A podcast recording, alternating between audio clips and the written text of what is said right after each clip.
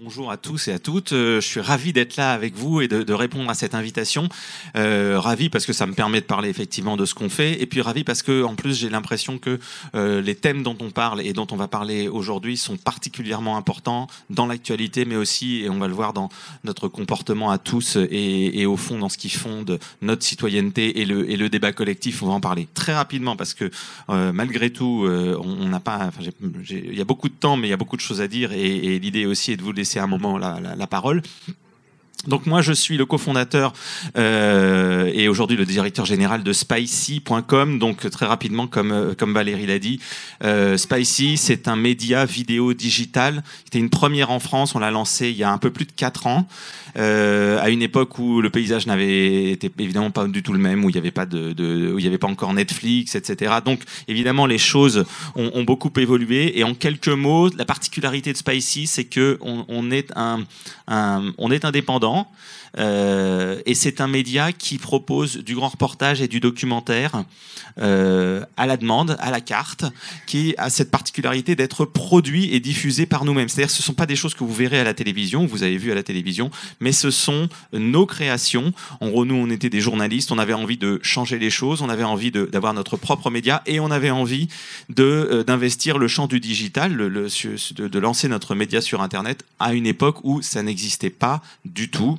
les choses ont un peu changé aujourd'hui. J'aime à croire et j'espère qu'on a contribué à les faire changer. On n'est plus les seuls aujourd'hui, mais voilà, on était vraiment les premiers. Et alors, euh, je, fais une transition euh, assez rapide pour vous dire que si je suis là aujourd'hui devant vous, c'est en, en, grande partie, en immense partie, euh, à cause d'une chose, un phénomène dont on, que l'on a découvert, dont on s'est aperçu en créant Spicy. Quand on a créé Spicy, nous on venait de la télévision avec des gros tuyaux, des gros réseaux, euh, euh, des choses bien bien bien faites, et puis surtout une information qui venait d'en haut et qui descendait en bas. Et quand on a commencé à euh, explorer le, le, monde du digital, on s'est rendu compte que le monde du digital, eh bien c'était tout et n'importe quoi. Le meilleur, c'est sûr, mais malheureusement et très très très très souvent le pire.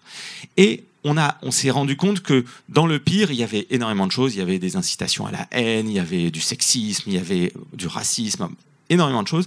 Et il y avait aussi un monde incroyable qui, euh, qui s'ouvrait devant nous, qui était le monde des complotistes.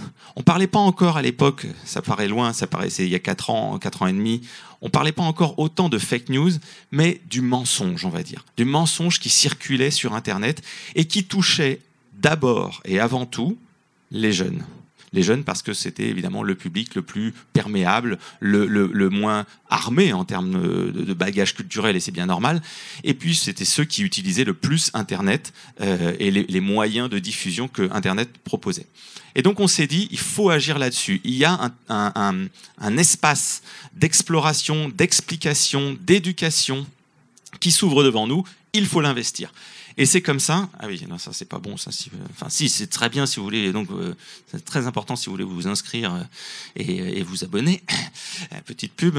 Euh, mais euh, donc voilà, on s'est dit, il faut faire quelque chose là-dessus. Et alors là, on, on, a commencé à imaginer des contenus, des films qui pourraient explorer tout ce qui se passe euh, dans ce domaine du mensonge et du complotisme euh, et des fake news sur sur Internet. Donc très rapidement, on a d'abord créé un format qui s'appelle Conspi Hunter comment nous avons piégé les complotistes pour explorer la façon dont le monde complotiste euh, proliférait sur, euh, sur Internet. Et en, évidemment, malheureusement, l'actualité nous a, nous a donné raison, puisqu'au moment où on travaillait sur ces formats-là, ont eu lieu les attentats de Charlie Hebdo et de l'Hypercacher, qui ont fait exploser les théories complotistes qui ont euh, touché les, les, jeunes, notamment. Donc, ça nous a donné raison. On a fait un film. Je vous en parle pas là parce que c'est pas l'objet, mais ce film a gagné le prix de l'innovation journalistique en 2016. Il est assez particulier. Euh, en gros, euh, on, s'est infiltré dans, les, dans la complosphère pour piéger les complotistes. Je vous en dis pas plus, mais ça a été un, très grand moment pour, euh, pour, notre, média. Ensuite, petit à petit, on s'est rendu compte que au-delà du mensonge, eh bien, il se passait quelque chose. On, s'est rendu compte que de plus en plus de nos données personnelles étaient utilisées à notre insu, y compris pour faire proliférer et faire véhiculer du mensonge. Et on s'est penché là-dessus au moment de l'élection de Donald Trump aux États-Unis, et ça nous a permis de découvrir les coulisses et les secrets de son élection. Et c'est ainsi, je pense que c'est un mot maintenant qui évoque pas mal de choses pour, euh, pour les gens, qu'on a découvert il y a plus de deux ans, on a diffusé, ce, on a mis en ligne ce documentaire il y a deux ans, tout ce qui s'était passé autour de Cambridge Analytica, des données personnelles captées et utilisées depuis Facebook pour influer sur l'élection américaine et sur euh, la victoire de, Donald Trump. Pareil, c'est un documentaire qui s'appelle Unfair Game, euh, comment Trump a manipulé l'Amérique, comment Trump a trompé l'Amérique, et donc, euh, et ce documentaire après a eu une très belle vie puisqu'il a été vendu dans le, dans le monde entier, et surtout qu'il y a ça fait déjà plus de deux ans qu'on a raconté cette histoire et, c'est un scandale qui n'en finit pas euh, d'avoir des, rebondissements, puisque euh, je pense que vous en avez entendu parler également, Cambridge Analytica était aussi impliqué dans le vote euh, au propos du Brexit. Donc, on, on s'est dit, il se passe quelque chose autour de ça. Et tout naturellement, eh bien, la logique, on, s'est dit, il faut qu'on poursuive cette, cette investigation. Et on s'est tourné vers la plateforme que donc 2 milliards et demi d'êtres humains utilisent dans le monde, qui euh, donc en gros euh, plus de fidèles que l'Église euh, chrétienne, que les églises chrétiennes, et sachant qu'on va plus souvent sur Facebook puisqu'il s'agit de Facebook qu'à la messe, on s'est dit il faut enquêter autour de Facebook. Et puis là, il y a un événement d'actualité qui nous a alerté aussi, c'est ce qui s'est passé donc à partir de novembre dernier avec les Gilets jaunes je passe sur l'actualité, euh, les, revendications, tout ça, c'était pas notre problème. Nous, on s'est intéressé à la façon dont l'information circulait parmi les gilets jaunes. Et je pense que vous le savez aussi, il se trouve que parmi les gilets jaunes, c'est un mouvement qui s'est énormément fédéré et euh, euh, sédimenté autour de Facebook. Et on s'est rendu compte qu'il y avait énormément de choses, de contenu mensonger, de contenu complètement euh, euh, aberrant, délirant, complotiste, qui circulait dans les groupes créés par les Gilets jaunes. Et on voyait bien que les, Gilets jaunes étaient enfermés quand même dans certains groupes et que ce qu'on pressentait, c'est que l'information classique n'arrivait pas jusqu'à eux qu'ils étaient vraiment, en quelque sorte, dans des bunkers euh, intellectuels et informationnels. Et on s'est dit, ça, ça vaut le coup euh, d'être exploré. Alors on a eu une idée un peu saugrenue, saugrenue assez rapidement en plus. On s'est dit, ben, on va faire une, infiltration. On va faire une infiltration dans le réseau Facebook. On s'est dit, Facebook visiblement contribue, on en est sûr, à la façon dont se fabrique notre opinion, dont se fabrique l'opinion politique, l'opinion publique. Donc c'est il y avait il y a des choses qui ont été écrites hein, dessus, il y a des, statistiques etc qui montrent des choses, mais en vidéo, en démonstration pure, en immersion en temps réel, rien n'avait été fait à ce sujet-là. Et comme on est peu nombreux, un peu fous, et surtout euh, qu'on décide globalement ce qu'on fait à toute vitesse et qu'on est les seuls à décider, eh bien on s'est lancé dans cette dans cette aventure. Il se trouve qu'il y avait des élections qui approchaient, les élections européennes. Et on s'est dit voilà, on va explorer la façon dont se fabrique l'opinion politique à l'occasion d'un scrutin électoral, les élections européennes.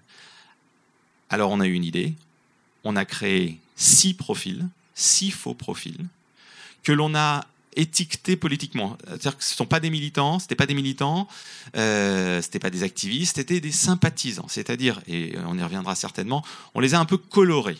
Et on verra ce que ça veut dire colorer sur Facebook. Et puis, euh, on s'est dit, ben, on va rendre tout ça dynamique, donc on va faire administrer ces profils par des étudiants journalistes, des étudiants journalistes de l'école de journalisme de Sciences Po. On a attribué un profil et une couleur politique à chacun d'eux. Et puis on a commencé à filmer et à raconter ce qu'ils voyaient au fur et à mesure que le débat euh, commençait, euh, s'enflammait parfois, s'emballait, et évidemment dont l'actualité autour influait sur tout ce que euh, nos profils, nos infiltrés, puisqu'il s'agissait de, ça, puisqu'on les a appelés comme ça, allaient voir. Et ça, ça a donné un documentaire, donc qui s'appelle, que vous avez, là vous avez vu un peu la page, qui s'appelle La nouvelle fabrique de l'opinion, qui est sorti au mois de juin, et qui nous a permis de tirer des enseignements dont je vais vous parler aujourd'hui. Mais si vous le voulez, euh, on va commencer. Je, rapidement, on va vous montrer le teaser de ce, de ce documentaire. Et puis derrière, je, vous explique tout ce qu'on a appris, qu'on peut lancer le, le teaser. un compte perso sur Facebook depuis 2009, je crois. Alors j'ai un compte sur Facebook. J'ai un compte Facebook euh, depuis. Euh, oui, j'ai un compte sur Facebook. J'ai un compte sur Facebook depuis Facebook depuis euh, bien trop longtemps. C'est sûrement la hum, plateforme qui sait le plus de choses de nous, notre façon de nous informer, notre façon de communiquer avec les autres. On se divertit sur Facebook, on s'informe sur Facebook, on discute sur Facebook. Je ne sais pas si c'est possible aujourd'hui de se politiser sans Facebook. Facebook, c'est une entreprise commerciale qui a un rôle politique c'est une enquête numérique sur le monde de l'opinion digitale. On fait cette expérience pour essayer de mesurer si Facebook a vraiment une influence sur la manière dont les gens vont se comporter politiquement. On est à trois mois pile poil des élections européennes. On sait que c'est le moment où le débat va s'emballer. On sait comment ça marche. J'aimerais comprendre comment est-ce que Facebook utilise ce que nous on leur donne, des likes par-ci, des amitiés par-là. Moi je me demande vraiment comment Facebook choisit en fait ce qu'il nous donne à voir. Si la fabrique de l'opinion se fait sur ce genre de plateforme, c'est un enjeu démocratique majeur pour nos sociétés.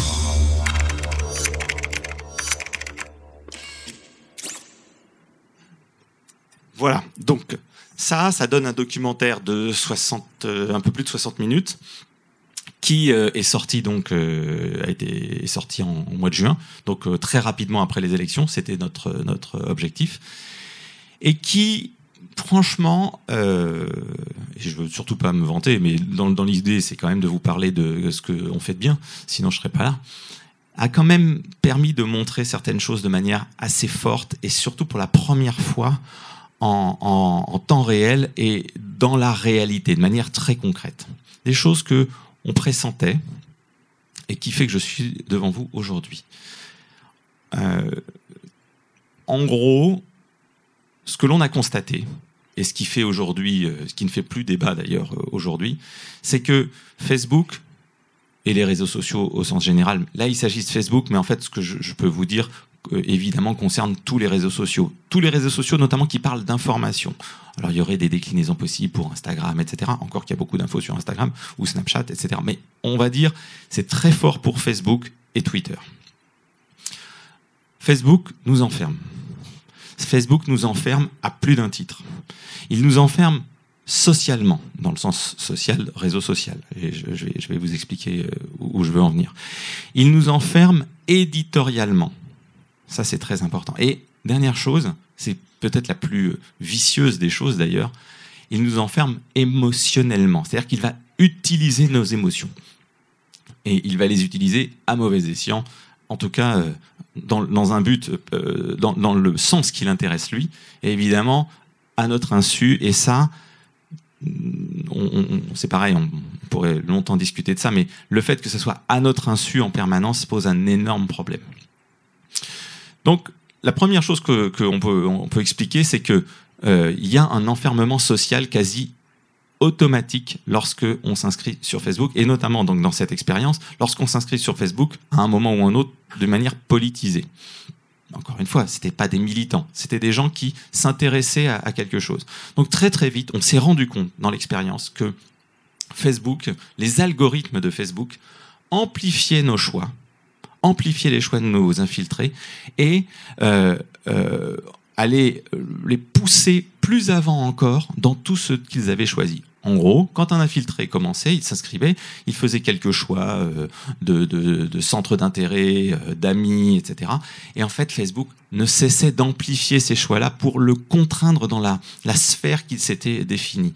Alors ça, c'était très très très vrai, et c'est très vrai évidemment concernant la politique. Et il le fait de manière assez pernicieuse, par des petits mécanismes euh, dont on s'est aperçu. Je vais vous citer un exemple, une, anecdote qui est assez incroyable. Donc au début, nos infiltrés ont tout commencé. Vous voyez, donc ces étudiants, ils ont créé leur profil, ils ont commencé à, mettre des photos, des choses comme ça, puis à se, ils mentaient pas, hein, mais ils, disaient, enfin ils mentaient pas. Évidemment, ils étaient infiltrés, mais je veux dire, ils en rajoutaient pas. Mais justement, on se disait, mais comment on fait pour avoir des amis euh, si on veut pas euh, aller demander en ami la terre entière, etc. Et là, on s'est rendu compte qu'il y avait une fonctionnalité sur Facebook qui s'appelle le sticker. Alors, pour ceux qui sont sur Facebook, ça dit peut-être quelque chose.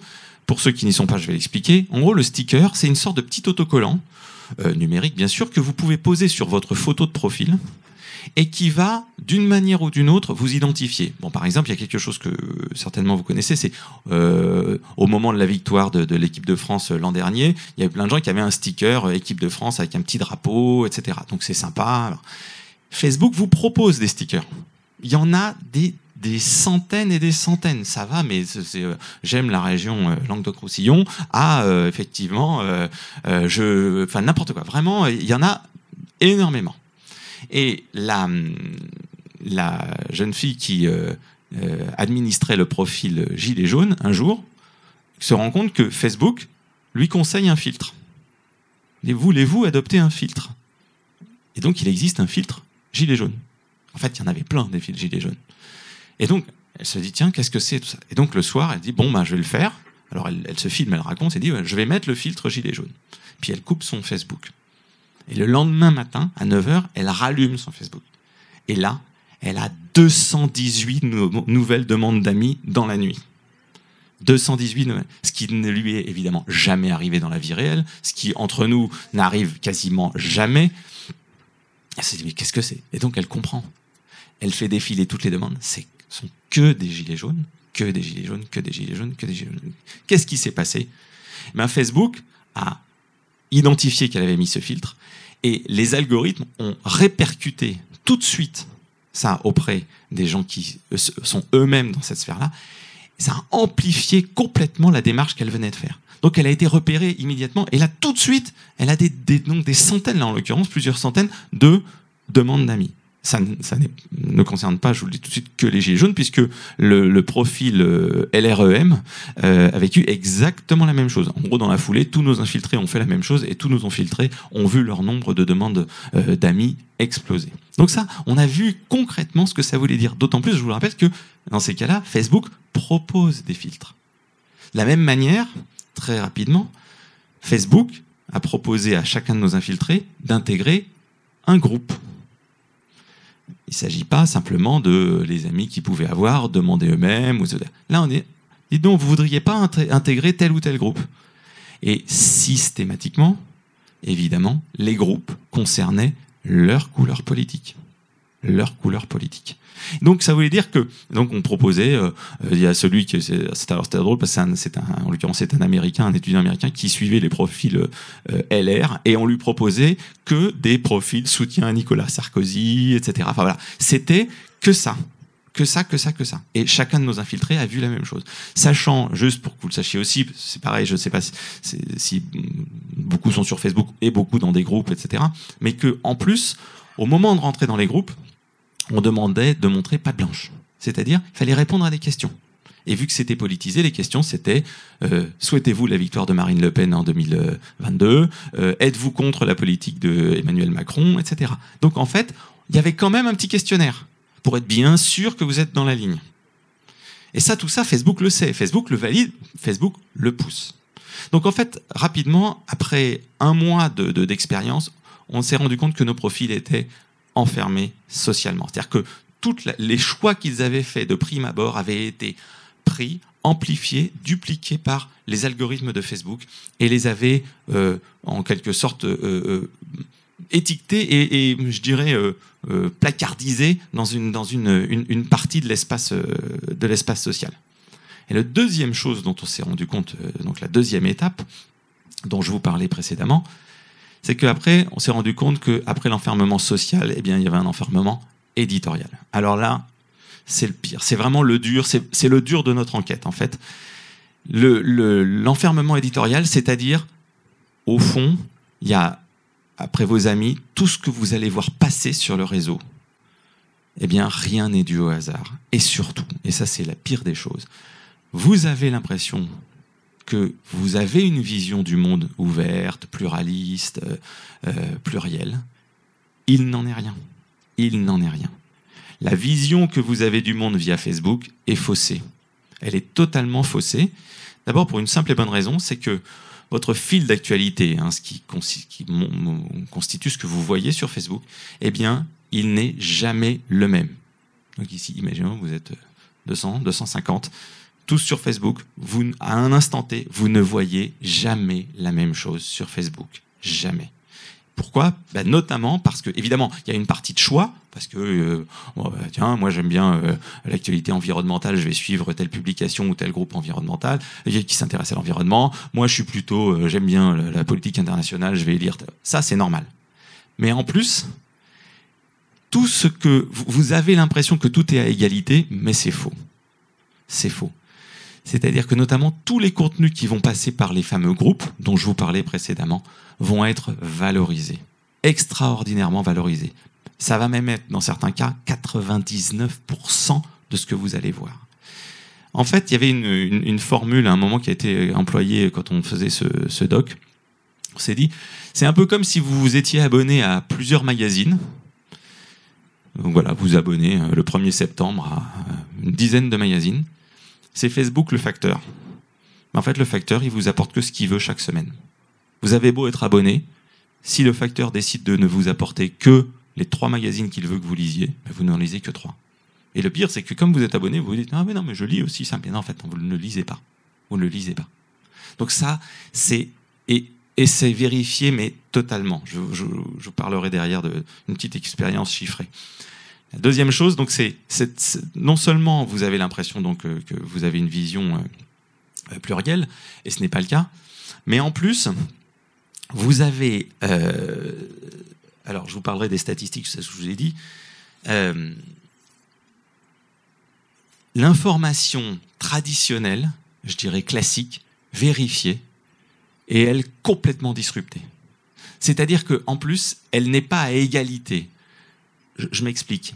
Et ça, c'est fondamental dans la transformation de notre information aujourd'hui. Sur les réseaux sociaux, singulièrement sur Facebook, tout se vaut. Tout se vaut. Dans notre doc, il y a un moment quelqu'un qui a une formule qui est géniale, je trouve. Il dit tous les points de vue se valent sur Facebook. L'illuminé qui pense que la Terre est plate a autant de poids qu'un chercheur de la NASA. Et c'est vrai. Malheureusement, c'est vrai.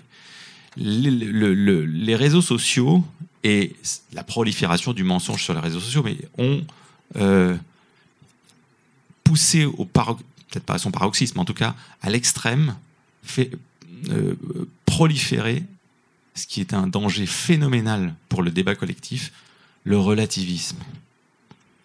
Le relativisme. C'est-à-dire que finalement, bon, il y a les faits, il y a les faits vérifiés, mais il y a une multitude d'autres opinions. Et qui suis-je pour me dire à un moment ou un autre, cette opinion vaut plus que l'autre? Les faits valent-ils plus, qu'une opinion? Et ça, vous savez, à un moment, ce relativisme, il arrive après un, un constat terrible, qui est que la vérité n'est plus qu'une opinion comme les autres. C'est ça le relativisme. Et ça, les réseaux sociaux sont incroyablement coupables de ça. Et nous, on l'a vérifié, mais vraiment, on l'a vérifié en temps réel. Donc l'information certifiée, classique, euh, euh, qui peut se tromper, attention, je dis pas, je, je suis pas du tout en train de vous dire que les médias sont au-dessus de tout soupçon, surtout au-dessus de tout, de toute critique, pas du tout. Je je fais pas de corporatisme ici, pas du tout. En revanche, a, priori, cette information que vous lisez dans les journaux, que vous entendez à la télévision, à la radio, etc., elle, est quand même régie par des, des principes euh, de vérification, des principes professionnels. Encore une fois, il peut y avoir des erreurs. En général, d'ailleurs, les erreurs, elles sont reconnues. Il peut y avoir des interprétations différentes. Ça, c'est autre chose, parce qu'il y a les faits et puis il y a les commentaires. Mais au moins, vous avez une, une sécurité euh, par rapport à cette information-là. Et puis surtout, cette information, vous pouvez aller lui demander des comptes. Ça, c'est très important. Regardez, d'abord, il y a des lois, il y a des procès, euh, il y a de la diffamation, il y a, des possibilités de poursuivre des, des, organes de presse, des journalistes, etc. Il y a des discussions, je pense que vous en avez entendu parler aussi, autour de l'idée de création de conseils de déontologie, etc. Vous pouvez aller lui demander des comptes. Et d'ailleurs, la presse euh, souvent fait des rectificatifs quand il y a erreur euh, les, les, admet et surtout aussi je pense que vous, vous, vous en avez vous l'avez souvent rencontré aujourd'hui fait énormément de vérification, de fact-checking, puisque c'est devenu ça quelque chose de très commun, donc de vérification. Donc, malgré tout, vous avez un émetteur identifié, vous savez. Et si vous n'êtes pas content d'un article de Libé, d'un article du Monde et d'un sujet de BFM TV, vous savez à qui vous adressez. Vous savez euh, qui contester. Vous savez même, pourquoi pas, le, le signaler au CSA, porter plainte, etc. Sur les réseaux sociaux, c'est pas possible. Mais qui est l'émetteur? On ne sait pas. La majeure partie du temps, c'est soit c'est anonyme, soit c'est des répercussions d'articles qui sont. Vous n'avez pas ça. Donc et, tout est emmêlé. Tout est emmêlé.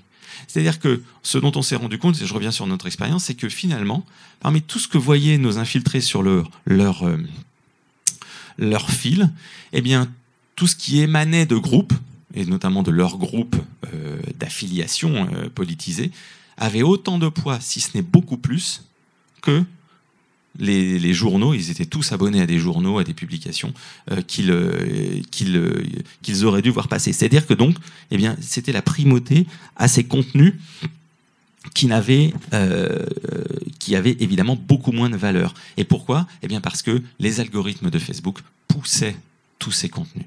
Alors, à ce stade, vous allez me dire, vous pourriez me dire, mais vous êtes bien gentil, mais en fait, euh, ok, euh, c'est du ressenti. Euh, euh vous nous dites euh, vos étudiants là, bon, d'accord. J'espère que vous me faites crédit du sérieux. Mais enfin, enfin ça, ça, ne peut être que du ressenti. Au fond, ils ont ils ont vu passer des trucs, ils ont peut-être noté que des certaines choses. Ils sont ils sont pas rendus. Cet enfermement l'ont-ils vraiment Est-ce que c'est est-ce que c'est pas simplement une sensation Est-ce que c'était bien réel? Et vous auriez raison. Et donc, d'ailleurs, on a anticipé cette critique et on s'est dit, eh bien, le ressenti, ça ne suffira pas, il faut faire un peu de statistiques. Alors on a mené une expérience avec un groupe de politologues. Euh, on s'est dit pendant un mois, donc le dernier mois de campagne, le mois de, le mois de entre le, ben, entre le, je pense la mi-avril et la mi-mai, on a dû on a dû terminer. Euh, maintenant, je pense qu'on a terminé vers le 25 mai, euh, puisque les élections étaient le 26. On a pris 2000 publications 2000 postes. En fait, les 10 postes que chacun de nos infiltrés voyait passer euh, en premier sur, les fils. Euh, 2000 postes, et on s'est dit, chaque jour, on va les analyser, donc pendant un mois. Et ça nous donne une petite idée de comment circule l'information entre les différents profils, entre les différentes sphères. Et les résultats sont édifiants. C'est une, séquence qui est franchement hyper marquante.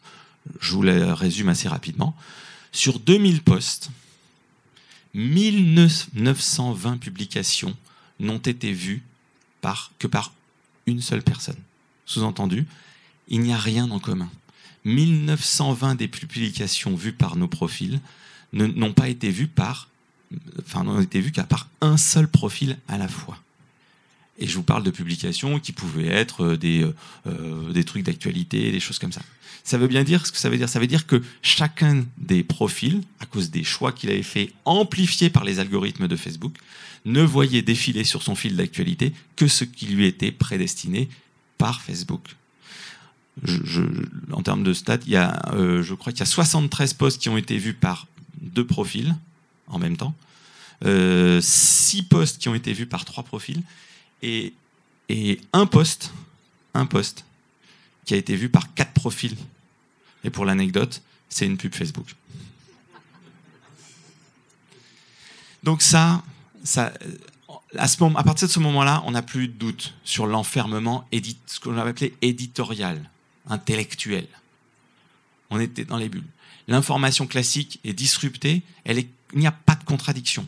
Ce qu'on ça a permis de formaliser ce que on appelle souvent, et ce que je dis moi à mes étudiants, c'est l'information en silo. C'est-à-dire que vous êtes dans votre bulle, vous êtes dans votre sphère, l'information circule hein, dans ce silo, mais elle circule en circuit fermé. Et la contradiction hypothétique ne rentre pas, ou à de très rares occasions, dans cette sphère. Et ça, c'est dramatique.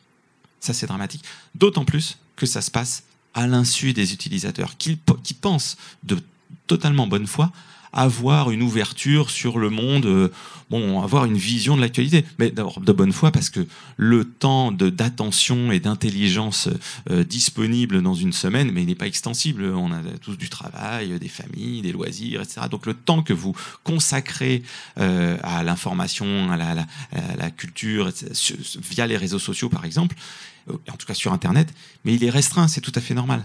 Donc vous n'avez pas déjà pas le temps de voir certaines choses Donc vous faites des choix. Et en plus, vous avez l'impression et l'illusion que ces choix sont euh, euh, suffisamment larges. Et en fait, ça n'est pas le cas. Et ça n'est pas le cas encore une fois parce que les algorithmes de la machine vous poussent à ne voir que la même chose et vous poussent à n'être en relation qu'avec les mêmes personnes. Et là, vous allez me dire, mais pourquoi? Parce que donc, à ce stade de notre enquête, et donc formaliser l'enfermement social, l'enfermement éditorial. Mais c'est vrai qu'on se dit, mais pourquoi? Comment on en arrive là? Comment on en arrive là? Et pourquoi finalement? Alors là, c'était intéressant parce que c'était de la politique. Et encore une fois, nous, on voulait faire quelque chose autour de la politique, de la fabrication de l'opinion. Euh, vraiment de se demander si les réseaux avaient un impact sur la fabrication de notre opinion. Mais au-delà de ça, il y avait quand même quelque chose, on sentait qu'on touchait au fonctionnement profond des réseaux sociaux, et singulièrement de Facebook. Et là, on s'est dit, mais alors pourquoi effectivement certains contenus, euh, beaucoup vidéos et, photos, etc., sont-ils poussés plus que les autres? Et pourquoi euh, euh, on nous pousse à rester ensemble et à, ne pas sortir de notre sphère d'amis? Eh bien, c'est là ce qu'on pourrait appeler l'enfermement, la troisième sorte d'enfermement, c'est l'enfermement émotionnel. Pourquoi? Parce que qu'est-ce qui fait la question, c'est pourquoi est-ce que vous avez l'impression que sur Facebook, ce sont les contenus émotionnels, ceux qui vont vous toucher, vous indigner, vous amuser, c'est dans le meilleur des cas, vous mettre en colère? Ces contenus-là sont plus favorisés que les autres. C'est systématique. C'est systématique. En gros, euh, c'est beaucoup plus intéressant. Alors, c'est pas très intéressant si sur Facebook vous euh, trouvez un article sur euh, la situation géopolitique de l'Ukraine qui va vous prendre beaucoup de temps à lire, vous emmener sur un site, etc. En revanche, dans le meilleur des cas, faire un like rapide ou un petit commentaire sur un petit chat qui joue du Chopin, c'est cool. Ou alors, insulter les gilets jaunes ou insulter euh, Emmanuel Macron ou euh, insulter euh, qui on veut, c'est beaucoup plus rapide, c'est beaucoup plus instinctif. ça va de fait très vite. Ça vous demande une réaction extrêmement rapide. Et c'est ça que cherchent les réseaux sociaux. Pourquoi? Parce que c'est ça qui vous fait interagir avec les autres. Et dans le fondement d'un réseau social, et singulièrement de Facebook, la principale, le, principe fondateur, c'est l'interaction, ce qu'on appelle la conversation. Donc, ils ont besoin que vous interagissiez les uns avec les autres, que nous interagissions les uns avec les autres. Ils ont besoin d'échanges. Ils ont besoin que vous restiez sur la plateforme. C'est tout à fait normal. C'est ça qui fait l'économie. Les utilisateurs, si on crée une plateforme pour qu'elle soit pas utilisée, c'est pas très intéressant. Donc, économiquement parlant, les plateformes et Facebook singulièrement a besoin que vous restiez sur sa plateforme. C'est ça qui fait vivre. En gros, il vous vend de la publicité et il vend vos données personnelles. Donc en fait, il a besoin que vous soyez sur cette plateforme. Donc il a besoin que vous soyez en permanence sur Facebook. Et, ils non seulement ils sont pas fous, mais les algorithmes l'ont bien compris, puisqu'ils sont programmés pour. Ce qui vous fait rester sur la plateforme, c'est justement ce qui vous fait interagir rapidement, fortement. Ce qui vous met en colère, qui fait que vous allez poster quelque chose, euh, ce qui vous amuse, qui fait que vous allez répercuter quelque chose. C'est l'interaction mue par l'émotion. L'émotion est le carburant des réseaux sociaux. C'est vraiment le carburant des réseaux sociaux. Et ça, c'est aussi quelque chose. Alors c'est pareil, ça avait déjà été, euh, ça fait plusieurs années, que plusieurs chercheurs euh, travaillent autour de ces questions-là, l'économie de l'attention, etc. Mais là, c'est vraiment formalisé. Et maintenant, on l'a vraiment compris. Et les crises, les crises politiques notamment, le montrent. La façon dont les contenus sont, sont formalisés, sont agencés à ce moment-là, les interactions qu'on va rechercher à ce moment-là, c'est ça qui compte pour le réseau social, c'est ça qui compte en l'occurrence pour Facebook, c'est le fait que vous soyez en interaction les uns avec les autres. Le pire, on pourrait le résumer ça avec une, une, une formule un peu lapidaire, mais au fond qui est assez réelle. Plus vous êtes en colère, plus Facebook gagne de l'argent. Et d'ailleurs, c'est assez singulier parce que on s'en est rendu compte aussi en faisant ce documentaire. Facebook, c'est quand même un réseau qui, à la base, fonctionne avec des amis. on vous demande de prendre des amis. Mais finalement, ce qu'ils recherchent le plus, c'est que vous créiez des ennemis. C'est beaucoup plus marrant. Parce qu'un ennemi, vous lui tapez dessus en permanence. Un ennemi, vous, avez, vous allez être attentif à ce qu'il fait. Vous allez euh, euh, surenchérir. Vous allez commenter. Et c'est ça qu'ils cherchent. C'est pour ça qu'en fait, les contenus émotionnels sont promus en permanence. Bon, je vais, euh, je vois le temps qui défile, et euh, l'idée c'est que vous, pourquoi pas que si vous avez des questions que je puisse y répondre. Je, vais rapidement conclure. Euh, c'est évidemment on pourrait en parler beaucoup plus longtemps. Je voulais vous expliquer une expérience géniale qu'on a menée à ce moment-là à propos d'un fait d'actualité qui montre à quel point un fait d'actualité peut être vu de manière différente en fonction des sphères dans lesquelles vous vous trouvez. En l'occurrence, il s'agissait de, puisque c'était dans l'incendie de Notre-Dame, je vous en dis pas plus, mais honnêtement, la lecture de l'incendie de Notre-Dame entre les différents fils Facebook de nos infiltrés, c'est hallucinant. Hallucinant. Mais vraiment. Et là, on a vraiment vu que chacun vivait dans une réalité numérique différente de celle des autres. Alors, donc pour, si je devais donner, alors conclure, c'est un peu compliqué parce que évidemment, euh, euh, il y a énormément de choses à dire. En fait, ce que ça montre cette histoire, et pourquoi on a voulu faire ça, et pourquoi je suis devant vous aujourd'hui, c'est alors pour alerter sur euh, évidemment certaines choses, et notamment, on ne peut plus nier le fait que les réseaux sociaux, singulièrement Facebook, ah, juste petite pardon petite incise, Facebook, c'est le premier moyen d'information pour la moitié des utilisateurs français. Juste un petit chiffre aux États-Unis. Aux États-Unis, entre 75 et 80 de la population s'informe sur les réseaux sociaux. Et parmi ce pourcentage-là, 85 c'est sur Facebook. Donc je veux dire, on est de toute façon face à un phénomène qui est inéluctable et qui est impossible à contredire. Facebook et les réseaux sociaux, en général, font partie de nos processus de socialisation politique. C'est-à-dire que Évidemment, euh, bon, c'est pareil. Euh, la famille d'abord, euh, l'école, l'instruction, les études, le sport, etc. sont des éléments de socialisation politique. Ça, ça a été beaucoup étudié et on sait, on sait comment ça fonctionne, etc. Aujourd'hui, et l'information en fait partie, bien sûr. Aujourd'hui, les réseaux sociaux font totalement partie des processus de socialisation politique. C'est la conclusion, en fait, nous, de notre, de notre enquête, dans cette idée de fabrique, d'où le titre Fabrique de l'opinion, font partie de la socialisation politique. Le problème, c'est que d'abord ça ne se sait pas, ça ne se quantifie pas, et surtout, et c'est ça que je vous ai un peu exposé aujourd'hui, on n'en connaît pas suffisamment les règles. On ne connaît pas les règles. Prends un exemple. L'école, vous savez comment ça fonctionne. Il y a un enseignant euh, qui est devant des élèves, qui dispense un savoir. Il y a une interaction entre euh, l'enseignant et les élèves. Enfin, on, sait comment ça fonctionne. Il y a des manuels, il y a, un directeur, il y a des, euh, réunions de parents d'élèves. voilà. Les, clubs de sport, c'est pareil. Évidemment, la cellule familiale, on sait parfaitement comment ça fonctionne. Les réseaux sociaux, on ne sait pas. On ne sait pas. Nous-mêmes, je vous dis, je, on a appris énormément de choses. Et encore, qu'est-ce qu'on sait? Aujourd'hui, L'algorithme de Facebook, c'est le secret le mieux gardé du monde. Personne ne sait comment ça fonctionne. Il y a eu des injonctions, des tentatives. Personne ne sait comment ça fonctionne. Évidemment, c'est leur secret. C'est en gros, c'est comme la formule du Coca. Exactement, c'est comme la formule du Coca-Cola. C'est vraiment euh, le secret industriel. Donc personne ne sait. Sauf que le Coca, le danger, bon, alors si, c'est moyennement bon quand même pour la santé. Mais enfin, c'est pas non plus là ça influe sur un nombre de choses dans notre vie collective, dans notre débat collectif, nos systèmes d'information, nos systèmes d'éducation.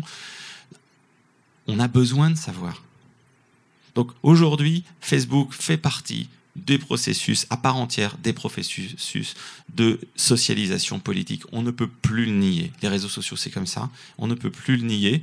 Ça sera extrêmement difficile de revenir là-dessus. On peut en discuter tant qu'on veut l'une des principales choses, c'est qu'on ne sait pas comment ça fonctionne. On ne sait pas comment ça fonctionne. Nous, on a un tout petit peu levé le voile, mais on ne sait pas comment ça fonctionne. Et